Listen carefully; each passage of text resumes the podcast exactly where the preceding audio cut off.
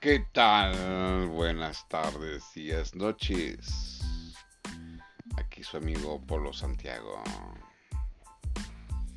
Señores, el desquiciamiento del señor López Obrador. Nadie está de acuerdo con él. Pide una lealtad ciega ante sus subordinados. Está bien que haga su pequeño imperio. Pero yo como mexicano y nosotros como mexicanos también pedimos lo mismo. Acuérdense que este señor trabaja para nosotros, no nosotros para él. Así como pide lealtad ciega, también pedimos lealtad ciega ante nosotros, que no queremos un pueblo mexicano pobre, queremos un pueblo honorable, buena vivienda, un buen sistema de salud para todos, no nada más para los que quieran o exijan o elijan. Queremos buenos salarios, una vida digna, transporte digno. Nuestro país da para eso y mucho más. Pero, ¿por qué se han salido? Se han preguntado, ¿por qué han renunciado? ¿Por qué no les piden la renuncia a este señor? Ellos salen por propia voluntad. Renuncian no es tanto por que estén ciegos o se hagan los ciegos para tener una lealtad hacia una persona. Hay que ser honorables, hay que ser honrados en un gobierno que supuestamente, que hasta ahorita no entiendo cuál es la cuarta transformación, pero bueno, sigue siendo lo mismo que todas las demás. La mayoría de los que han renunciado no es porque no le tengan lealtad, simplemente su convicción como persona, que ven la corrupción que está alrededor de él y que él gira al centro. Es como no me gusta el ejemplo, pero se los voy a decir. Es como el, López Obrador viene siendo el sol y sus es la tierra, que giran alrededor de él, que lo está calentando a cada rato. Calentarlos en un mal plan, porque lo que está haciendo no es un buen plan. El mal está cague y cague a cada rato se está poniendo al pueblo. Bueno, hay gente que ha perdido la amistad por estar hablando de política, que antes decían que el hablar de iglesia y de política no se llegaba a nada. Ahora se llegan los golpes, a dejar de ser amigos, inclusive pleitos dentro de la familia, ¿eh? Dentro de la familia.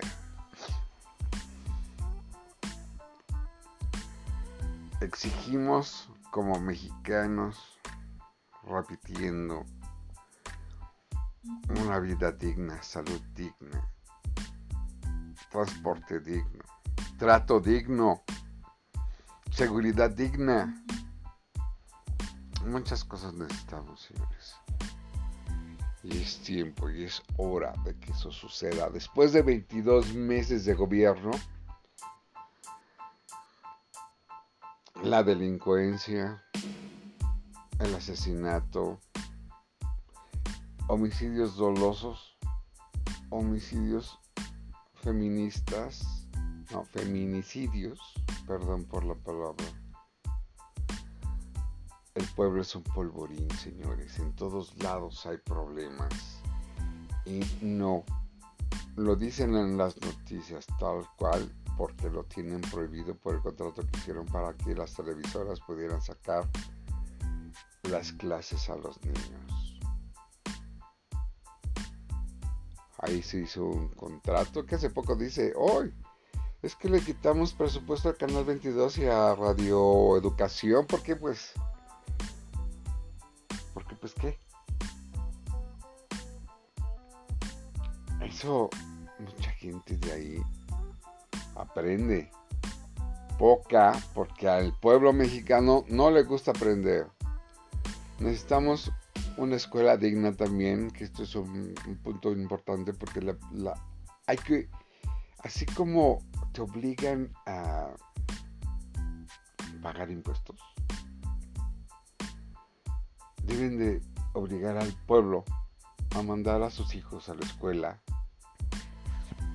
a que no deserten, que sea obligado el padre a mandar al niño o a su hijo, yo creo que mínimo hasta la prepa, para tener un pueblo equilibradamente culto, por llamarle de alguna manera, porque la prepa es la media superior, más no la superior. Que no se quede en la primaria o secundaria la gente hasta ahí que estudiar, porque realmente es deficiente su, su conocimiento desconoce muchas cosas. Este señor habla mucho de Benito Juárez. Benito Juárez de un extracto de pobreza, humildad, o sea, humildad de humilde, no humildad de personalidad. Porque este señor era arrogante, ojete, pero muy inteligente. Eh, ese era un ejemplo a seguir que después nadie siguió, ¿verdad? imagínense que eh, la mayoría de los presidentes hayan sido de extracto humilde obreros o no es un, una etiqueta pero nada más imagínense que la mayoría de los presidentes hubieran surgido de la pobreza este sería otro país ¿Por qué? Porque se ha visto que en otros países que han surgido, que, han sido eh, o que fueron presidentes y surgieron de la clase obrera, de la clase minera, de, las clases humildes, esos pueblos han logrado muchísimas cosas, tremendamente crecidos, eh, tanto cultura, industria, de hecho son países de primera orbe. Ahora este señor, si nosotros estábamos catalogados como país en desarrollo,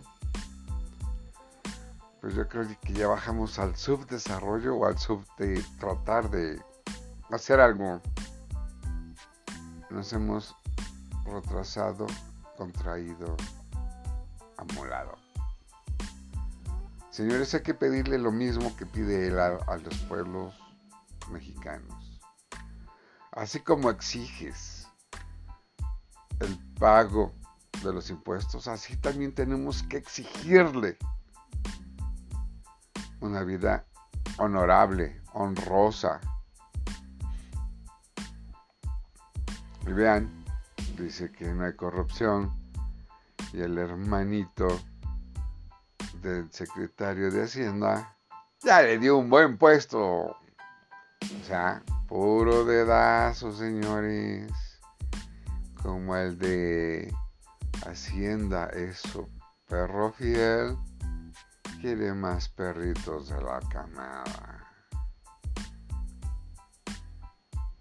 Mientras tanto, siguen las renuncias gente que no quiere ser fiel como un perro ante él por la corrupción. Señores, hay corrupción y es una corrupción grande, importante en donde no hay cómo detenerlo. Corrupción en el gobierno sin precedentes, señores. Que tanto se da sus golpes de pecho, que combate con la corrupción, pero la corrupción es él. Está claro, está visto, pero la gente ignorante no lo nota. Necesitamos... Bueno, miren, les voy a decir, me han preguntado de Frena. Creo que está bien la idea de hacerlo, pero legalmente es difícil. Así como este señor quiere eh, sacar, ah, meter a la cárcel a expresidentes, se puede hacer en una forma legal por medio de un juicio si tienes todo el mecanismo para hacerlo. No necesitas estar haciendo encuestas que si quieres o no quieres. Si tienes los huevos lo haces. Si no, pues mejor cállate el hocico. Pero eso sí, por ahí dicen, con la vara que mides serás medido. Si hacen eso, tarde o temprano, a López Obrador, si es que vive, ¿verdad? Si llega a vivir cuando sucede eso, también tendrá que ser juzgado. Y por muchas cosas, señores, muchas cosas que, que están pasando en Oaxaca, en Chiapas, en Quintana Roo, gracias a su tren Maya que no tiene nada de Maya. Es un tren que va a destruir selvas, animales de selvas, va a destruir cenotes, va a destruir zonas arqueológicas y va a traer mucho inmigrante de Guatemala, El Salvador, Honduras, Venezuela, Bolivia, que si de por sí ya hay. Y voy a investigar algo que me dijeron, que la Guardia Nacional está conformada por los grupos que hablamos anteriormente. O sea que no son mexicanos los que están en la Guardia Nacional, que fueron las personas que vinieron en, en paquete grande como exiliados o que pidieron trabajo aquí en México y les se las dieron de Guardia Nacional. Tengo que checar eso. Porque eso sí es bastante grave el de que cualquier país tenga dentro de su Guardia Nacional o ejército extranjeros dentro de este sistema. Bastante grave tienen que ser 100% mexicanos. Aquí no hay ninguna legión extranjera, ni mucho menos. Pero vamos a investigarlo. Aunque te hayan hecho, te hayan nacionalizado, no es posible que tú estés trabajando para un ejército independiente, un ejército republicano, un ejército de algún país. Pero en fin, que tengan una excelente tarde, día, noche. Hoy es domingo 27 de septiembre. Que tengan un excelente domingo. Cuídense mucho, recuerden que es más fácil respirar con un eh, tapabocas que con un tubo en la boca.